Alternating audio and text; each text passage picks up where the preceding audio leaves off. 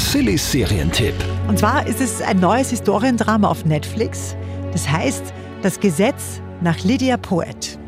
Und diese Lydia ist eine Frau, äh, klarerweise, die Anwältin ist. Und das natürlich in einer Zeit, wo Frauen noch keine Anwälte waren. Soll das Ganze hier eine Farce sein oder was? Fürchten Sie vielleicht, gegen eine Frau vor Gericht zu verlieren? Ich fürchte nur, dass unser Berufsstand in Verruf gerät.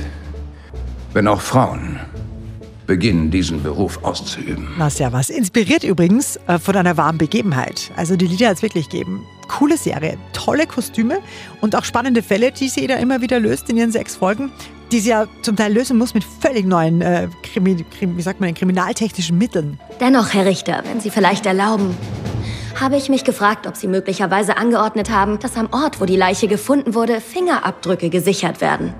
Sagten Sie gerade Fingerabdrücke? Fingerabdrücke, genau.